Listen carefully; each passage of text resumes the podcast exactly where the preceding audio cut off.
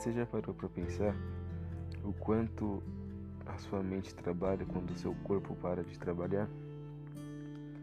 O quanto os nossos pensamentos tomam conta e parece que cada parte do nosso corpo entende isso, que as nossas células param para pensar todas juntas.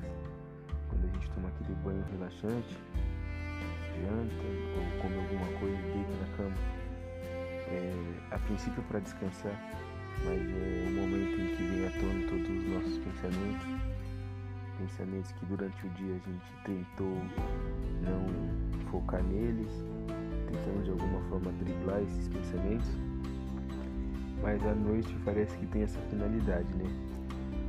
Trazer à tona pensamentos que às vezes a gente quer correr e fugir. E, poxa, poderia ser diferente se tivéssemos mais coragem, tivéssemos mais vontade de enfrentar isso. Mas muitas vezes a gente se repreende a esses pensamentos e nos colocamos para baixo, esquecemos de ver as coisas boas que a gente conseguiu produzir no dia e foca em pensamentos que não são tão bons. Por isso, antes de deitar, faça uma lista das coisas que você fez de bom ou que te fizeram sorrir no dia, das conversas com as pessoas, dos contatos que você teve. É, acho que é muito difícil hoje em dia você não ter alguma coisa no dia que te faça ficar pensativo. E essa muitas vezes é o pensamento que a gente leva para cama quando a gente deita, às vezes a gente tira um, um lazer no sofá, mas a partir do momento que a gente tenta colocar o nosso físico em descanso, é a hora que a nossa mente trabalha com mais frequência, é onde a concentração vai às vezes para para um lado onde não deveria ir, que é, é, às vezes é pensar em coisas que não temos ou que não realizamos.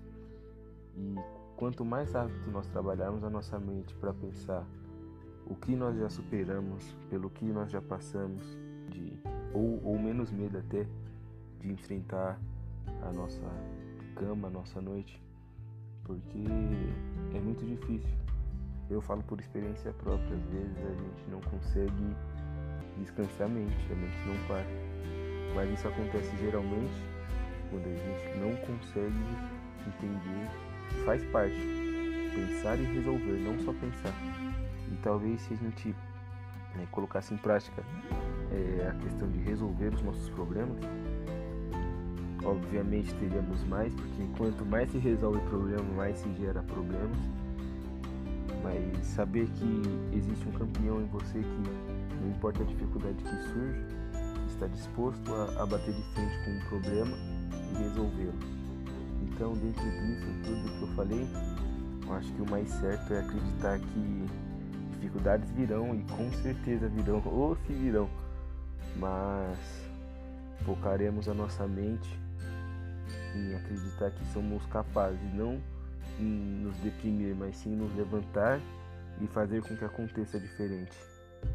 Acho que essa é uma ideia bem interessante, é o que tem passado muito pela minha cabeça.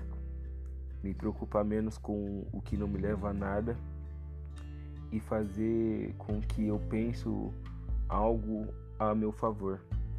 Poxa, se eu quero, eu devo correr atrás e realizar o mais rápido possível. E assim as coisas vão se encaixando para o sucesso, que muitas vezes não é o que eu espero, um sucesso tão grande e glorioso, mas o sucesso de poder dormir em paz.